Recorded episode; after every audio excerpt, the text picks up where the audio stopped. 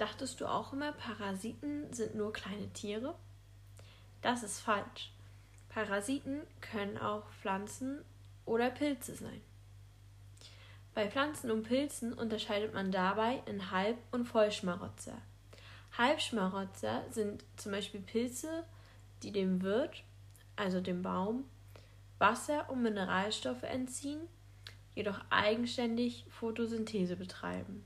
Dadurch sind sie nur teilweise auf die Versorgung durch ihren Wirt angewiesen. Vollschmarotzer hingegen sind Pilze, die vollständig auf ihren Wirt angewiesen sind. Das heißt, sie entziehen einem Baum zum Beispiel nicht nur Wasser und Mineralstoffe, sondern betreiben auch keine eigenständige Photosynthese.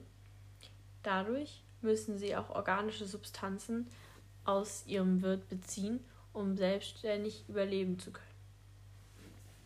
Die Schmarotzer schädigen durch ihren Nahrungsentzug oder auch durch die Beeinträchtigung der Organfunktion oder sogar durch giftige Ausscheidungen den Wirt. Das kann variieren.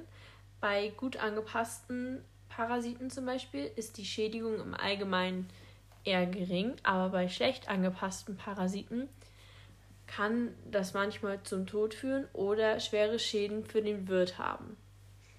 Ein Beispiel dafür ist zum Beispiel der Kartoffelpilz.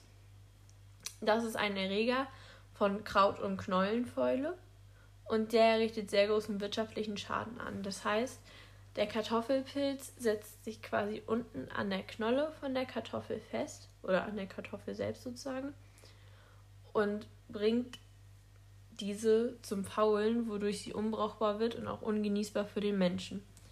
Dadurch hat es auch einen sehr großen wirtschaftlichen Schaden und ein beeinflusst uns Menschen sehr doll, da wir ja auf Kartoffeln zum Beispiel angewiesen sind als Nahrungsmittel.